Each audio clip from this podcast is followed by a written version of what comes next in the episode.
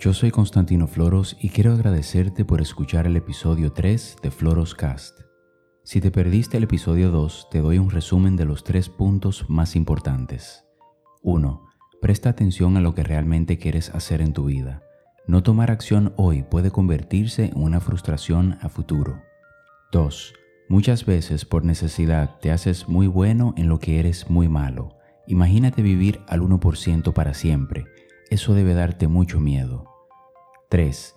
Enfrenta tus miedos y toma el control de tu vida un 1% a la vez. Si no lo haces, te arrepentirás para siempre. Si quieres continuar escuchando todo detallado, te invito a que reproduzcas el episodio número 2. Una nota mental. Si no estás alcanzando tus metas, revisa tus rutinas diarias. Ahí encontrarás la solución a tu problema. Continuando con el episodio 3. Otra semana que termina y estás en el proceso de convertirte en tu mejor versión. Si por otro lado te encuentras buscando el camino, debes enfocarte, porque es de la única manera que te darás cuenta que vas por el camino incorrecto.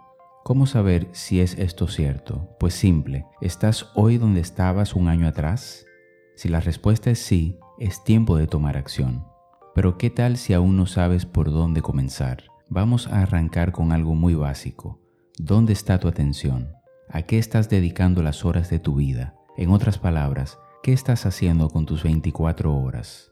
No puedes quejarte de las cosas que no tienes cuando no estás invirtiendo en el proyecto más importante de tu vida, tú. Cuando sabes cuáles son las metas que quieres alcanzar, tienes parte de la solución, pero también necesitas definir las actividades que te permitirán lograrlo.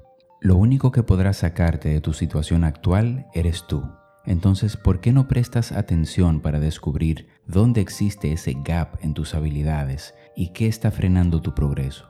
Quizás tu gran oportunidad te está esperando y la habilidad que te pondrá en una situación favorable no le estás puliendo porque tu cabeza está en otro canal, donde solo puedes ver ruido y desenfoque. Para eliminar esto, debes tratar de alinear tus habilidades con tus metas. Quizás tengas que trabajar un poco, vamos a decir un 1% a la vez, pero cuando comiences a ver progreso diario, esto te dará el empuje necesario para seguir adelante y no darte por vencido. Entonces ahora quisiera que respondas estas preguntas. ¿En qué eres bueno? ¿Qué te destaca a ti de todo el resto? ¿Cuál es tu plan para convertirte en tu mejor versión? ¿Cuáles son tus metas y por qué quieres alcanzarlas? ¿Cuáles rutinas diarias te permitirán garantizar que evoluciones en un 1% todos los días tus habilidades.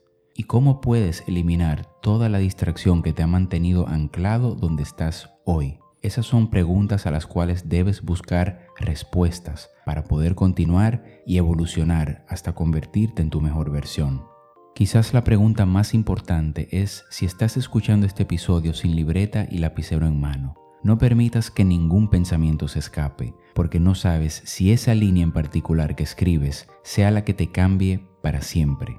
¿Sabes por qué el 1% lo tiene todo? Porque hace lo que el 99% evita, porque parece aburrido. No te dejes engañar de la multitud que quiere hacer todo al mismo tiempo y termina repitiendo la misma semana el año completo para conseguir cero resultados. Y lo voy a repetir, cero resultados. Las personas enfocadas tienen metas definidas y un plan sobre cómo lo lograrán. ¿Qué tienes tú en este momento?